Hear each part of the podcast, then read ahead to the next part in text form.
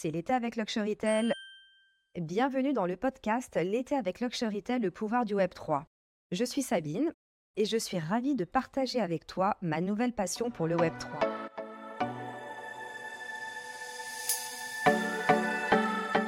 Bonjour à tous, bienvenue dans l'épisode numéro 4, L'été Luxurytel, le pouvoir du Web 3. Le thème de notre épisode est un sujet passionnant, le pouvoir des influenceurs virtuels. Et pour évoquer ce sujet, nous avons invité Muriel Balayer, présidente de Call Me Iconic, la fabrique des super-héros numériques. Bienvenue à toi Muriel. Bonjour Sabine, ravie d'être avec toi. Bonjour Muriel, bienvenue à toi. Est-ce que tu peux te présenter? Alors écoute, j'ai un parcours en agence de communication notamment, dans le développement commercial, la chasse commerciale et le marketing de l'offre. Et puis euh, récemment, enfin, je m'intéresse, on va dire depuis six ans, au monde de l'influence virtuelle en prenant en fait en compte des signaux faibles euh, de la société, l'importance du storytelling des marques, la montée en puissance des influenceurs virtuels, l'importance de générer une communication impact. Et tout ça m'a conduit à créer Call Me Iconic, la fabrique des super-héros numériques. Ah, j'adore la fabrique des super-héros numériques. Donc depuis six ans, on peut dire que tu es quand même une experte des influenceurs euh, virtuels. Et finalement, bah, pour débuter ce podcast, est-ce que tu peux nous donner ta définition des influenceurs euh, virtuels? Parce que tout le monde en parle, mais, c'est quoi exactement? Les influenceurs virtuels, ce sont des personnages de fiction qui évoluent sur les plateformes sociales digitales, qui vont fédérer des communautés autour de centres d'intérêt communs. Exactement la même chose qu'un influenceur humain. La seule chose, c'est comme il s'agit d'un personnage de fiction, eh bien, ils sont plus contrôlables, plus créatifs, plus flexibles. Ils n'ont aucune limite dans euh, leur évolution. Et c'est pour ça qu'ils sont des médias durables et qui permettent un storytelling long et développer surtout une image mémorable des marques, des organisations ou des produits. Ah d'accord. Finalement, ça existe euh, depuis quand? Si tu devais un petit peu nous donner euh, les origines des influenceurs virtuels, on partirait de la France, on partirait de quel pays? Alors, il y a, on va dire, trois grands foyers autour de l'influence virtuelle. Le premier, c'est le Japon, la Corée, avec notamment Hatsune Miku en 2007. Donc, tu vois, ça date déjà d'un certain temps. Ensuite, le deuxième foyer, c'est l'Amérique du Sud, avec un personnage euh, qui s'appelle Lou Domagalu, qui a été créé euh, il y a déjà aussi une bonne quinzaine d'années.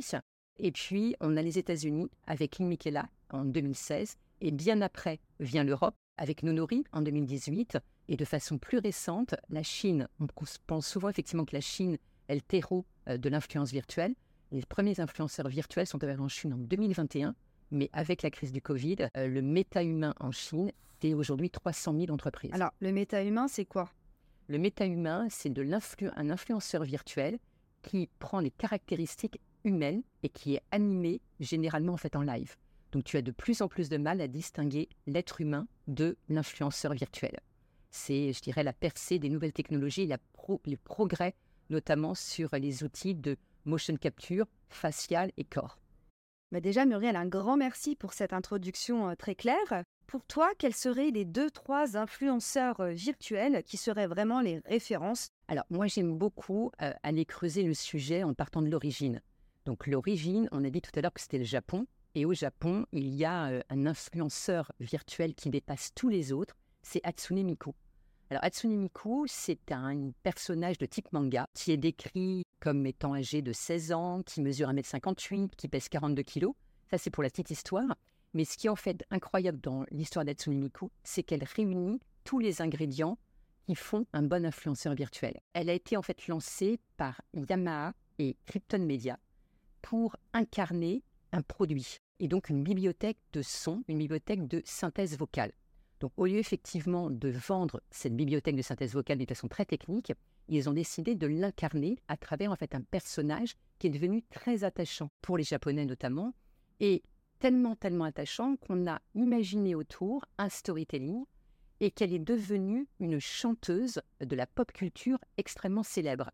Elle a des milliards de vues sur YouTube. Je pas en millions, hein, je parle vraiment en milliards, et des millions de fans. Elle a fait des scènes musicales en hologramme. Et ce qui est assez euh, fantastique sur, le projet, c'est que si elle a réussi véritablement à engager les audiences, c'est qu'autour du personnage, il y a eu un jeu euh, qui s'appelait le Project Diva. C'est-à-dire que n'importe qui pouvait lui écrire un texte, et l'idée c'était que ce texte, cette chanson, pouvait être chantée par Hatsune Miku, notamment en fait en concert sur une scène musicale. Donc il y a eu effectivement cet engagement euh, extrêmement important. Donc on est voilà, véritablement sur des ingrédients. Beaucoup euh, d'influenceurs virtuels ont ensuite imité notamment le modèle de Michela, on va y revenir, alors que véritablement le modèle de l'influence virtuelle réussie, c'est celui d'Atsune Miko. Alors je fais une petite parenthèse du coup sur les qu'on connaît bien en Occident. C'est 3 millions de followers euh, sur Instagram, 3 millions de followers sur TikTok. Et là, c'est ce qu'on appelle en fait un personnage virtuel hyper réaliste. Le corps du personnage est un mannequin. Quand on regarde en fait le feed de Lynn Michela, on voit quelquefois que les mensurations euh, bougent un petit peu parce que les mannequins changent. Et par contre, c'est sa tête qui est prise en 3D. Et Lynn Michela, c'est une jeune fille qui va raconter euh, sa vie et ses déboires au même, je dirais, niveau qu'un influenceur euh, humain classique. Bah en fait, ce qui est intéressant dans les influenceurs virtuels, c'est qu'ils ne vieillissent jamais, ils vont pas grossir, ils vont toujours avoir la même tête à quelques évolutions près. Et en fait, les personnes enfin, les followers qui vont les suivre, ils vont toujours voir la même personne. Exactement. Donc c'est pour ça qu'en fait, il y a une identité extrêmement mémorable et durable. Quand on parle en fait d'un influenceur humain, sa durée de vie aujourd'hui, c'est 6 ans, 8 ans, parce que les réseaux sociaux, c'est extrêmement chronophage et c'est épuisant. Quand on travaille avec un influenceur virtuel, il peut être animé par l'équipe A aujourd'hui, et demain, ça peut être une équipe B, une équipe C. Donc son storytelling est constamment renouvelé. Par contre, le personnage devient iconique parce qu'il ne bouge pas euh, du tout. C'est intéressant, mais du coup, euh, tous les influenceurs virtuels euh, se ressemblent ou pas? Alors, beaucoup d'influenceurs virtuels, donc beaucoup d'apparences différentes. Je vais les classer en quelques familles. On a la famille des mangas, on a la famille, je dirais plutôt du cartoon, la famille ensuite de ce qu'on appelle l'anthropomorphe, c'est-à-dire euh, généralement des animaux qui, des formes animales avec deux bras, deux jambes. Ensuite, on a l'hyperréaliste de type Limikela. Et puis, beaucoup plus loin, comme on l'a dit tout à l'heure, le méta-human, où là, véritablement, on est sur des personnages euh, virtuels, mais ont, je dirais, toutes les caractéristiques et la fluidité d'un humain. Et est-ce qu'il y a un influenceur virtuel qui marche plus euh, qu'un autre, ou finalement, avec toutes ces différences, ils ont le même succès d'audience?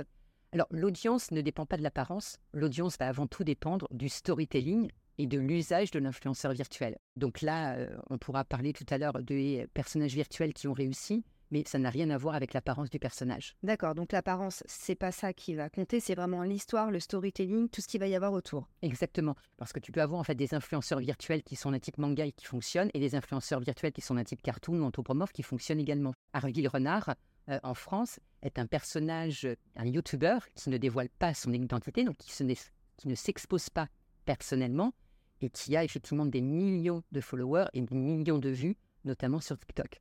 Bah, justement, tu parles de Harvey le renard. Pour faire le lien avec la France, on en est où en France? Est-ce que c'est euh, un phénomène qui est connu? C'est encore nouveau? Parce que bon, on connaît les Marseillais, mais euh, là, on n'en est pas au même niveau. On en est où au niveau des influenceurs virtuels en France? Alors, moi, je me suis intéressée, comme je disais tout à l'heure, à l'influence euh, virtuelle en 2018. Donc en 2018, à l'époque, nous avons lancé avec la Paris School of Luxury, qui est managée par Eric Brionne, et Paris, l'agence de communication dans laquelle j'étais, la première influenceuse virtuelle française qui s'appelait Gaïa. L'idée véritablement de Gaïa, c'était d'être une sorte de donneur d'alerte et de dire aux marques, aux organisations, attention, il existe des nouveaux vecteurs médias pour vos prises de parole.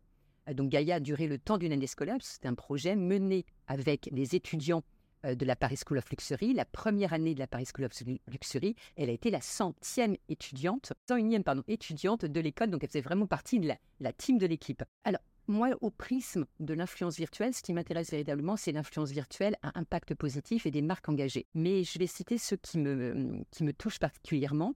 La première, euh, c'est Be Influencer. Be-Influencer, elle a été lancée par la Fondation de France pour la préservation des abeilles. Elle avait été lancée en Instagram. Son compte aujourd'hui n'existe plus. Son compte est fermé puisqu'elle a muté dans le métavers, alors on va dire dans un jeu de gaming, notamment euh, pour Carrefour, euh, pour parler là aussi de valeurs positives. Mais au départ, Be-Influencer, c'est une abeille. Donc là, on est euh, dans l'incarnation animale qui, à travers des posts différents, va raconter une histoire, mais va aussi donner de bonnes idées de bonnes astuces, de bonnes précautions et sensibiliser à la préservation. Et faire également de la collecte de dons. Ma mémoire est bonne, je crois effectivement que durant son laps de temps, elle a euh, collecté 150 000 euros. Mais elle avait des followers comme Mario Cotillard. Donc ça, c'est pour Be Influencer. Une autre influenceuse virtuelle que j'apprécie, c'est Camille. Alors Camille a été euh, lancée euh, par la fondation Down Syndrome Donc c'est la fondation en Angleterre sur la, trisomie 21. Et donc elle a été elle aussi créée à travers en fait des bénévoles atteints de trisomie 21, des visages effectivement de centaines de personnes, et elle prend en fait une incarnation digitale pour parler euh, de la trisomie 21. Et L'Oréal a utilisé Camille récemment, c'était au mois de juin, pour parce qu'ils sont mécènes euh, du palais augmenté. Ah, c'est super intéressant. Donc, on a Camille, euh, qui est cette influenceuse virtuelle qui représente finalement la, communauté des personnes atteintes de la trisomie 21. L'Oréal est mécène de Camille. Alors, L'Oréal est mécène d'une exposition qui s'appelle le Palais Augmenté. C'est le festival dédié à la création artistique qui a lieu au Grand Palais au mois de juin.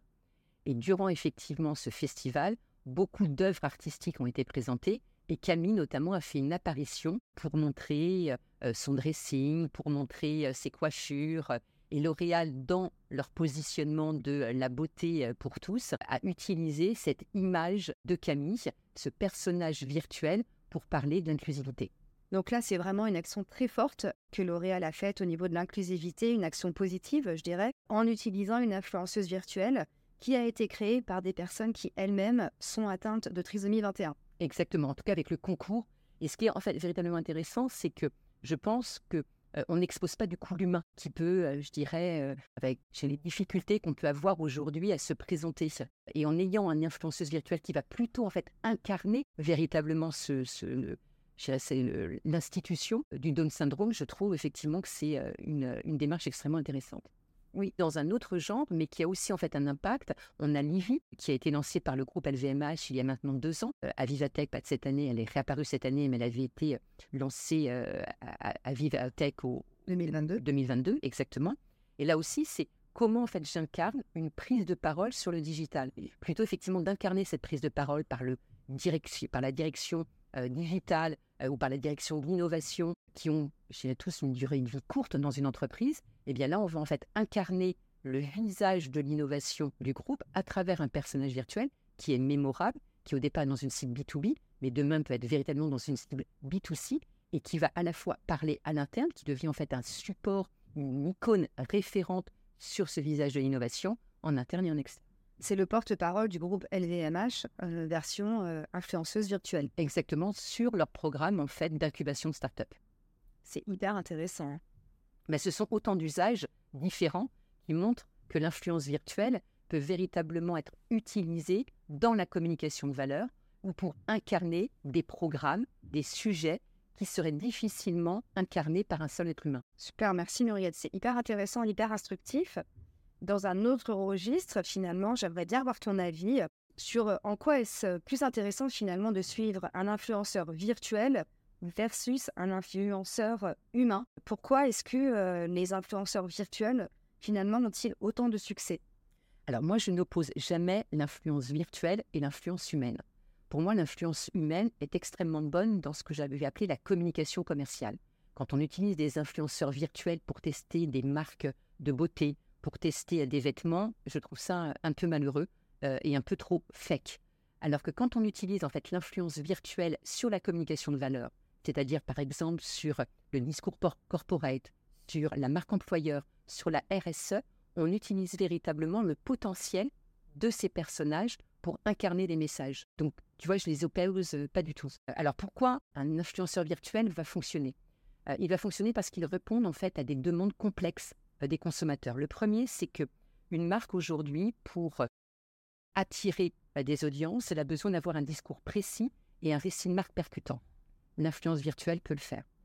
Une marque aussi a besoin de valoriser son produit. Quand je parle effectivement de la valorisation d'un produit, tout le monde peut acheter en fait un rouge à lèvres, entre un rouge à lèvres de Dior ou un rouge à lèvres de Chanel. On est tous d'accord, ce sont des produits de qualité. Par contre, ce qui va différencier le choix, c'est véritablement l'image sur la mission généralement sociale, sociétale ou environnementale de la marque. En tout cas, quelles sont les valeurs dans le produit que j'achète Je veux à, à quelle valeur je veux être associé euh, et là, l'influence virtuelle peut véritablement répondre aussi à cet enjeu. Mais est-ce que des marques de luxe, on a cité Livy pour le groupe LVMH, mais est-ce que tu as des exemples de marques de luxe qui utilisent des influenceurs virtuels? Beaucoup. Alors, l'influence virtuelle, on l'a dit tout à l'heure, est extrêmement développée en Asie, notamment au Japon et en Corée. Il y a effectivement un personnage virtuel qui s'appelle Ima. IMA a été utilisé par des dizaines et des dizaines de marques, que ce soit effectivement dans euh, de luxe, que ce soit sur la beauté, sur la joaillerie, sur l'horlogerie, sur le textile. Donc, les, les, les, même les plateformes sociales et digitales et e-commerce utilisent des influenceurs virtuels. Euh, le groupe Alibaba utilise en fait des influenceurs virtuels pour, euh, je dirais, des, gros événements. C'est de plus en plus répandu. Je crois que j'ai vu sur Alibaba, on utilisait des influenceurs virtuels en live shopping. Exactement, tout à fait. Voilà, au lieu d'utiliser une personne réelle, on va avoir ce live shopping. Je redonne la définition du live shopping, c'est quand vous êtes sur votre sur internet et que vous pouvez en direct acheter des produits.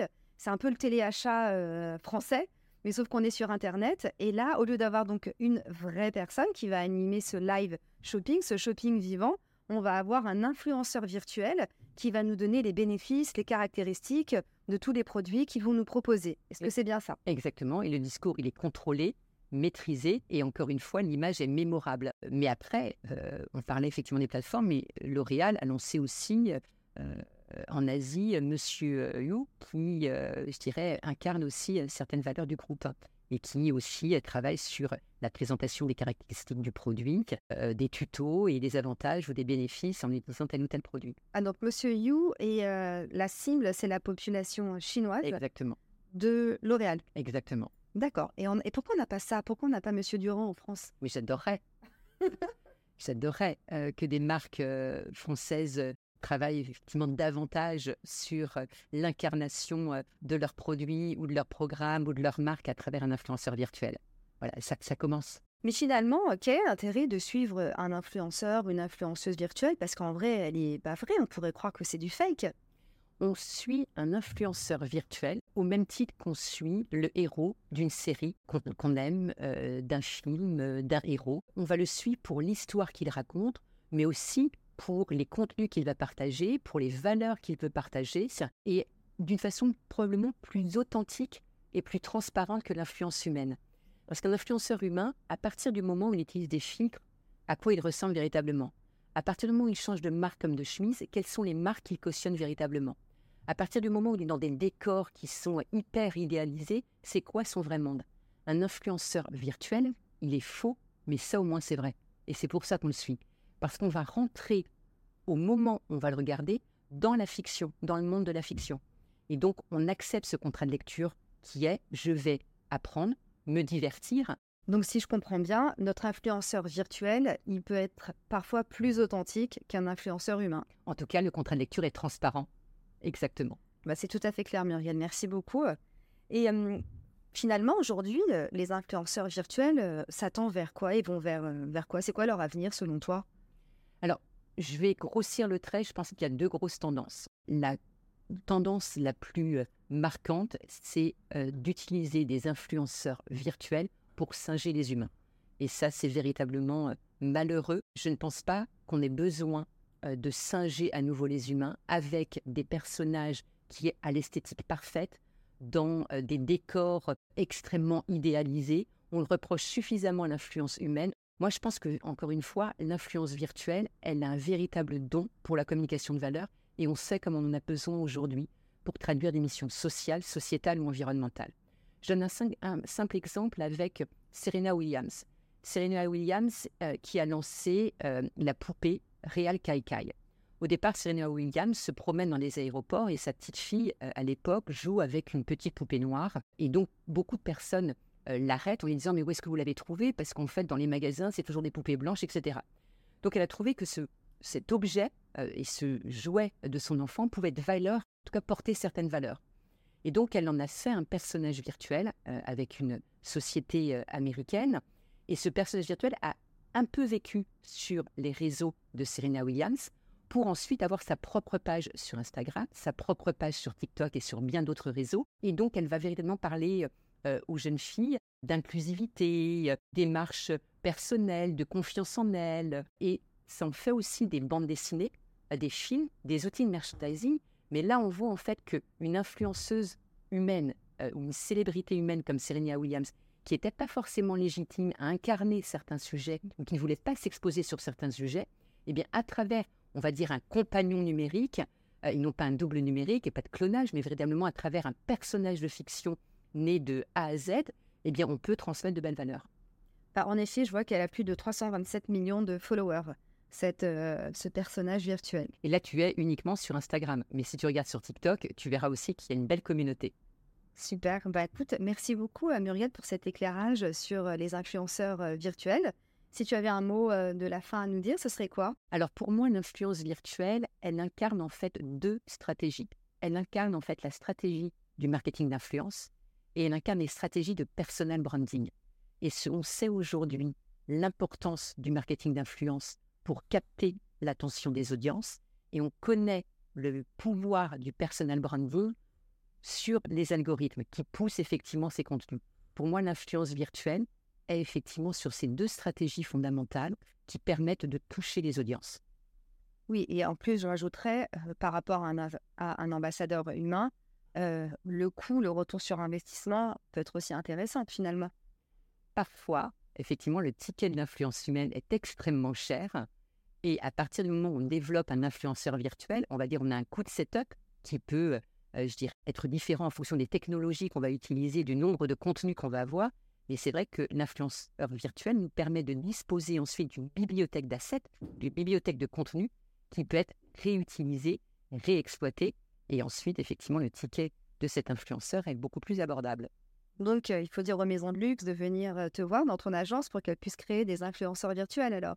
Exactement. Tant qu'il s'agit de messages à impact positif pour incarner de belles valeurs, avec grand plaisir. Bah, merci beaucoup Muriel euh, pour ce moment passé avec toi et très instructif. Un grand merci à toi. Bah, merci pour ton invitation, j'étais ravie de participer. Rendez-vous très vite pour un prochain épisode L'été Luxury Tell, le pouvoir du Web 3. Si tu aimes ce podcast, abonne-toi, commente, like, partage et laisse un avis 5 étoiles.